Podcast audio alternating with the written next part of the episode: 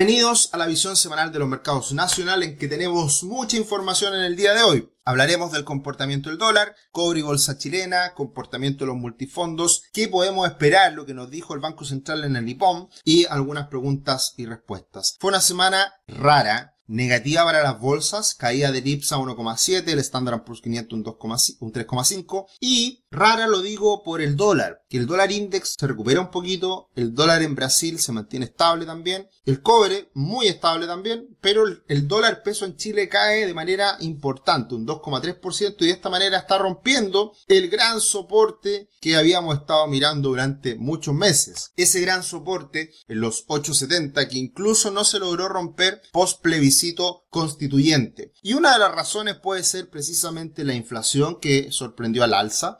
Se esperaba un 0,5% de aumento, subió un 1% en el mes de noviembre la inflación, uno sigue siendo el transporte y eso probablemente comienza a cambiar recién. Lo hemos dicho en otras ocasiones, el MEPCO nos ha beneficiado porque mantuvo los precios, los aumentos de los precios de la benzina algo acotados. Eh, eh, subió mucho, pero podría haber subido mucho más precisamente por, por el efecto MEPCO. Y ahora también pasa lo contrario, porque ese subsidio ahora se lo estamos devolviendo al MEPCO. Y por lo tanto va a demorarse, se está demorando la caída en el precio del petróleo y la caída en el precio del dólar que se manifieste en la caída en los precios de los combustibles. Así que se va a demorar un poquito más, pero ya estamos a puertas de que eso ocurra. Y acá tenemos el IPC anualizado que sigue muy alto, 13,3%. Raya para la suma, con una inflación alta, es muy difícil que el Banco Central baje las tasas prontamente. Y por lo tanto, el diferencial de tasas Chile-Estados Unidos se va a mantener amplio, teniendo en consideración que Chile está en 11,25 y Estados Unidos va a llegar al 5. Ese diferencial de tasas es muy atractivo para los flujos internacionales que inviertan en Chile esos chilenos, es decir, vendan dólares en Chile. Por lo tanto, eso por lo menos en el corto plazo está jugando un rol importante y eso puede haber generado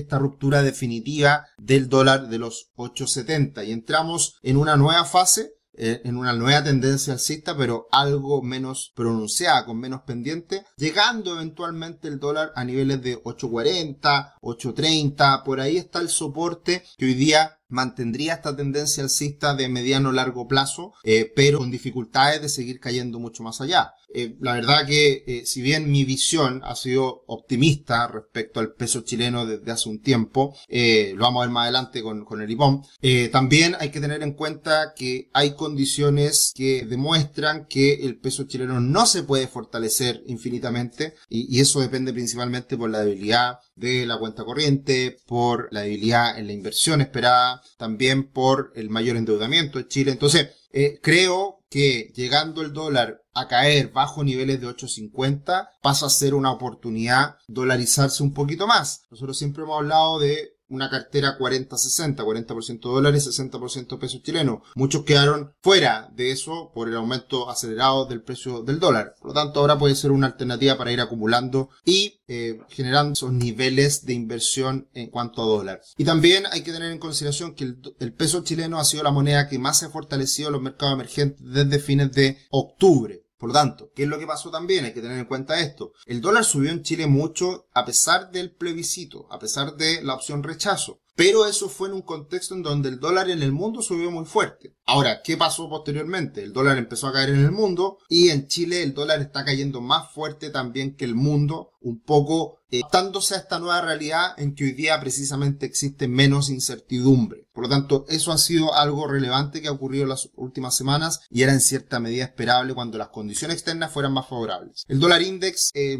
rompió hace algunos días la media móvil de 200 periodos, eh, está todavía sobre el último soporte, el último bastión que son los 104, estamos en corrección, pero nadie puede garantizar que la caída del dólar puede ser mucho más brusca de lo que ha sido hasta ahora. Lo importante sí que hay que tener en cuenta es que mientras se mantenga bajo la media móvil de 200 periodos, la tendencia del dólar a nivel global puede seguir siendo precisamente a la baja. Y el cobre eh, se ha recuperado y va a luchar ahora con los 390, con los 395, que es donde pasa la media móvil de 200 periodos. Así que estamos ahora en este caso en resistencia y por lo tanto acá no podemos cantar victoria de que el cobre realmente se recupere mucho más. Ahora, todo apunta a que el déficit de oferta que estamos viviendo en el mundo en cobre debiera seguir impulsando al, al metal rojo en los próximos meses. Pero mientras no se rompa esta media móvil, no podemos cantar victoria y seguimos en una recuperación moderada en el caso del cobre. Muchas gracias por estar todos los domingos con nosotros. También vean la visión semanal internacional que complementa este reporte y como hablamos hace algunas semanas, lanzamos una nueva modalidad en nuestro canal de YouTube, los directos. Estamos haciendo análisis técnico los días martes. Ya hemos visto acá, hemos visto a Ripley, así que estaré subiendo más análisis técnico de más acciones. Así que en ese gráfico, en el último, en el de Ripley, pueden colocarnos cuál es la acción que les gustaría que revisemos en el próximo martes. Capaz que tenemos dos acciones porque la verdad que si no vamos a avanzar lento y nos están pidiendo mucho, mucho análisis de diferentes acciones. El IPSA se debilitó en la última semana, cayó un poquito, sigue estando sobre la media móvil de 200 periodos, sobre la línea de tendencia, así que todavía bastante tranquilo mientras se mantenga sobre 5100, sobre 5000 puntos. Y mirando al, al tablero de acciones, las que más subieron la última semana, ILC, CAP y Falabella, y las que más cayeron fue CCU, Sokimich B y Mall Plaza. Ahí hay que estar atento con Sokimich. Está mostrando algunas señales técnicas no muy atractivas, no muy favorables y precisamente podemos ver ahí un desplome, una caída importante si es que se llega a consolidar esos, esas rupturas que estamos analizando. Mirando el comportamiento de Brasil y Chile, eh, se recupera un poquito Chile en la última semana respecto a Brasil, eso principalmente por el comportamiento del peso chileno. Recordemos que este gráfico muestra a las dos bolsas en dólares, así que precisamente el fortalecimiento del peso chileno hace ver un poco mejor a Chile que Brasil en el último tiempo. Y recientemente tuvimos una leve caída en el multifondo A, muy de la mano con la caída de los mercados, muy de la mano con la caída del dólar. Por otro lado, el multifondo C bastante estable, como ha sido la tónica este año. Y el multifondo E vuelve a ganar terreno, vuelve a ganar eh, impulso. Hay que tener cuidado porque el jueves fue feriado, el viernes se transó eh, probablemente adaptándose el mercado a esta nueva realidad de inflación un poco más alta. Así que no sería raro que veamos una corrección en el multifondo E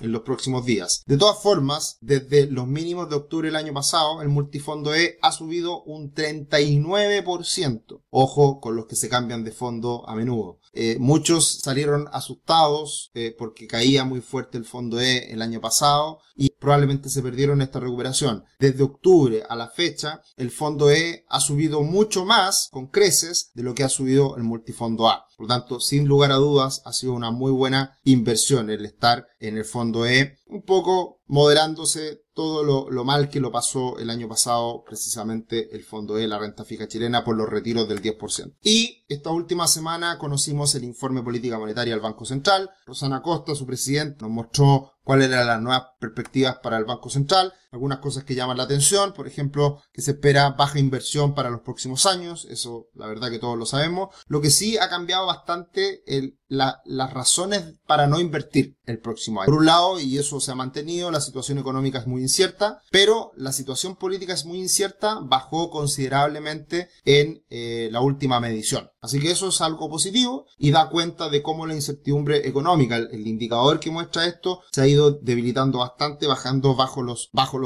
200 puntos. Así que por ese lado, eh, como hablábamos anteriormente, hay una mejoría considerable en la percepción de riesgo. Ya no estamos tan temerosos respecto al futuro precisamente por el factor político menos incierto. La inflación esperan que caiga con, con fuerza el próximo año. De hecho, sorprendió la proyección a diciembre del 2023 en donde esperan que la inflación cierre con un alza de un 3,6%. Si eso ocurre, si eso se cumple, y no tengo por qué dudar, porque sabemos que el Banco Central, eh, sus proyecciones son muy confiables, eh, podemos ver precisamente una normalidad en los meses que viene las inflaciones que vamos conociendo año a año, eh, como era históricamente. Una inflación del 3,5, 4%, estamos hablando de inflaciones mensuales en promedio del 0,3, 0,4%. Así que esperemos que eso se vaya cumpliendo y lo que debería ayudar en ese sentido es la caída de los precios de los combustibles y eso puede empezar a comenzar a ocurrir prontamente. En cuanto a proyecciones de crecimiento, este año crecimos más de lo que se venía contemplando.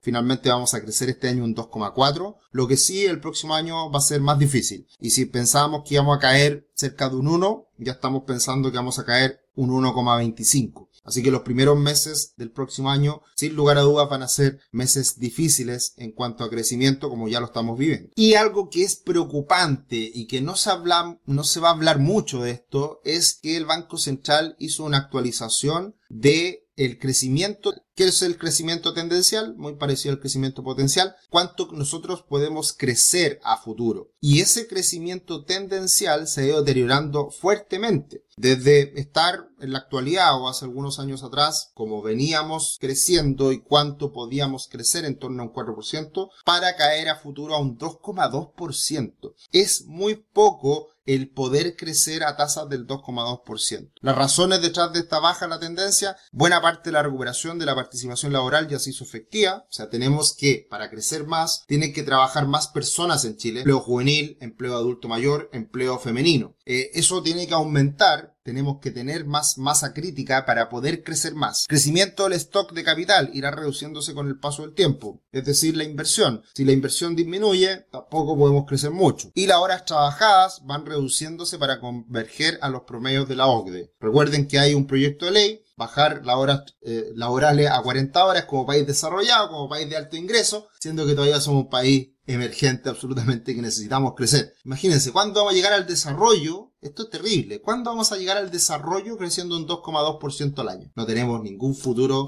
con esas proyecciones. Así que esto, esto es muy preocupante. Y esto se habla poco. Así que eh, a tenerlo en consideración y, es algo que hay que cambiar. Y eso se cambia con políticas públicas, se cambia con incentivos. Y eso es lo que precisamente estamos al debe en los últimos años. Para finalizar, la verdad que muchas felicitaciones, ninguna pregunta. Muchas gracias por estar acá semana a semana. Gracias por no Sabemos que mucha gente lo mira todos los fines de semana este videito. Y bueno, lo invitamos a que vean también la visión semanal internacional. Que tengan una gran semana, muchas noticias en Estados Unidos eh, y el mundo esta semana que viene, inflación y, y decisión de la Fed. Así que estén muy atentos y estaremos acá hablando de más educación financiera y qué es lo que pasa con los mercados. Un abrazo, que estén muy bien.